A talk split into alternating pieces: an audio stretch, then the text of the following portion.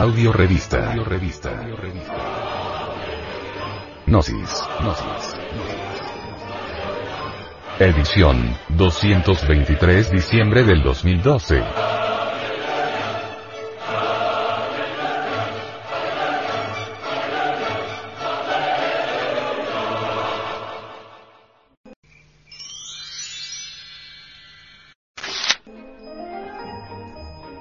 Descripción de los símbolos de la Navidad. El establo.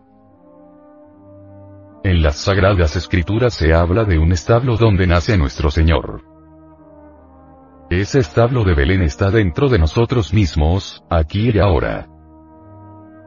Precisamente, en ese establo interior moran los animales del deseo, todos esos yo pasionarios que cargamos en nuestra psiquis.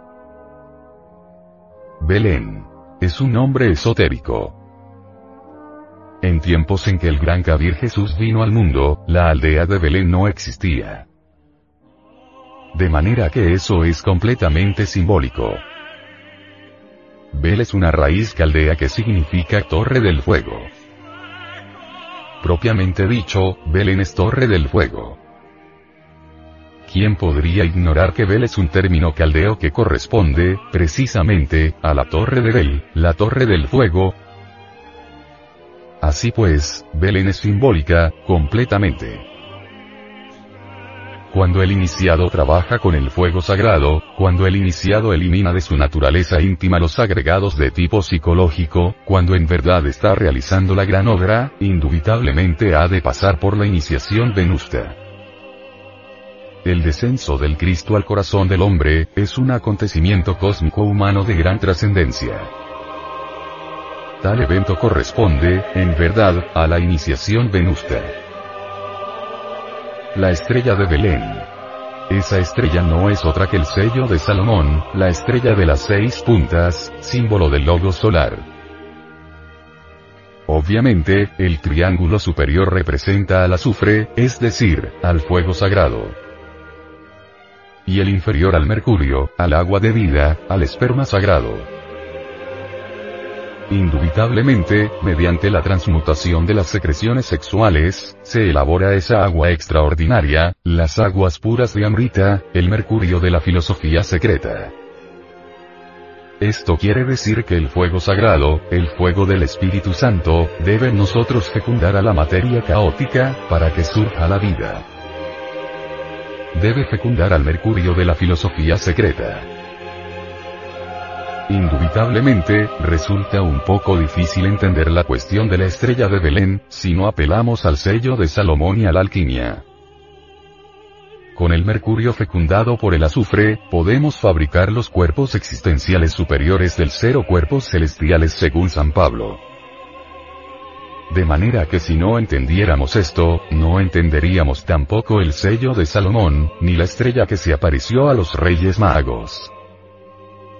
Si alguien posee estos cuerpos, enosis, astral, mental y causal, y según San Pablo, natural, espiritual y divino, se convierte en un hombre de verdad, eso es obvio, y recibe sus principios anímicos y espirituales. Los tres reyes magos. A nuestro Cristo íntimo le toca eliminar todo ese mercurio seco o yoes, y todo ese azufre venenoso o fuego sexual invertido, para que los cuerpos existenciales superiores del ser puedan convertirse en vehículos de oro puro. Oro de la mejor calidad. Los tres reyes magos que vinieron a adorar al niño, representan los colores de la gran obra. El primer color es el negro. Cuando estamos perfeccionando un cuerpo está simbolizado eso por el cuervo negro de la muerte. Es la obra de Saturno, simbolizada por aquel rey mago de color negro. Entonces estamos pasando por una muerte. La muerte de todos nuestros deseos y pasiones, etcétera, etcétera, en el mundo astral. La paloma blanca sigue después. Es decir, en el momento en que ya, habiendo desintegrado todos los yoes del mundo astral, tenemos derecho a usar la túnica de lino blanco, la túnica del Ba egipcio, la túnica de Jesús, es claro que está representado, por la paloma blanca. Ese es el segundo de los reyes, el rey blanco. Y si se ha avanzado mucho, hacia la perfección del cuerpo astral y apareciera el color amarillo en el mismo, se tiene derecho a usar la túnica amarilla. Es entonces cuando aparece el águila amarilla y esto nos recuerda al tercero de los reyes magos, el de raza amarilla. Por último, la corona de la obra es la púrpura. Cuando un cuerpo, sea el astral, el mental o el causal, etc., ya es de oro puro, se recibe la púrpura de los reyes, porque se ha triunfado, y es esa la púrpura que todos los reyes llevan sobre sus hombros. De manera que los tres reyes magos no son, como muchos creen, tres personas. No. Son los colores fundamentales de la gran obra y el Jesucristo es íntimo, vive adentro. Jesús. En hebreo, es Jesúa y Jesúa es Salvador y como Salvador, nuestro Jesúa particular tiene que nacer en este establo que llevamos dentro, para realizar la gran obra. Él es el magnés interior del laboratorio alquimista. El gran maestro debe surgir, pues, en el fondo de nuestra alma, de nuestro espíritu. El degollamiento de los inocentes. Todo iniciado tiene que pasar por el degollamiento. Pero, ¿qué es lo que tiene que degollar, en uno, el Cristo íntimo? Pues, sencillamente, debe degollar el ego, el yo, el sí mismo. Y la sangre que emana del degollamiento, es el fuego sagrado, con el que tiene el iniciado que purificarse, limpiarse y blanquearse. Todo eso es esotérico, en gran manera. Nada de eso se puede tomar a la letra muerta.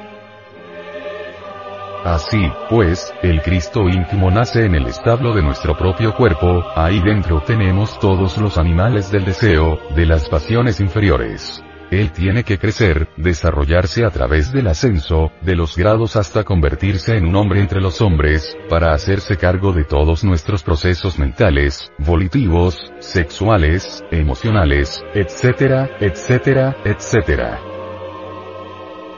pasar como un cualquiera entre cualquiera.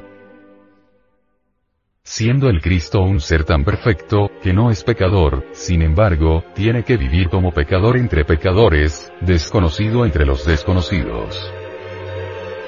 Esa es la cruda realidad de los hechos. Pero va creciendo, se va desarrollando, a medida que va eliminando, en sí mismo, los elementos indeseables que llevamos dentro. Es tanta su integración con nosotros mismos, que se echa toda la responsabilidad sobre sus hombros se ha convertido en un pecador como nosotros, siendo que él no es pecador, sintiendo, en carne y hueso, las tentaciones, viviendo como cualquiera y así, poco a poco, a medida que va eliminando los elementos indeseables de nuestra psiquis, no como algo ajeno sino como propios, de él, se va desarrollando y desenvolviendo en el interior de sí mismos, eso es precisamente lo maravilloso. Si no fuera así, a uno le sería imposible, pues, realizar la gran obra, salvarse, liberarse.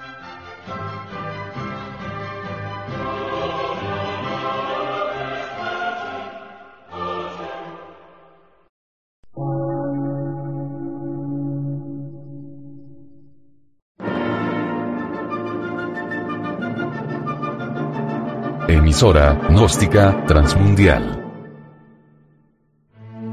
por una nueva civilización y una nueva cultura, sobre la faz de la Tierra.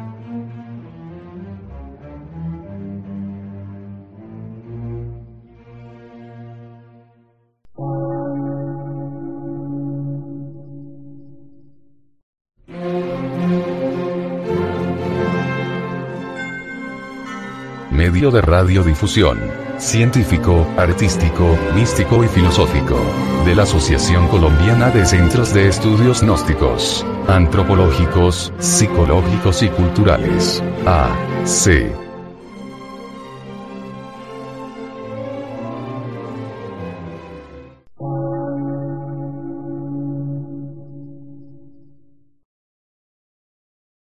Lectura en movimiento. Difusión sin fronteras.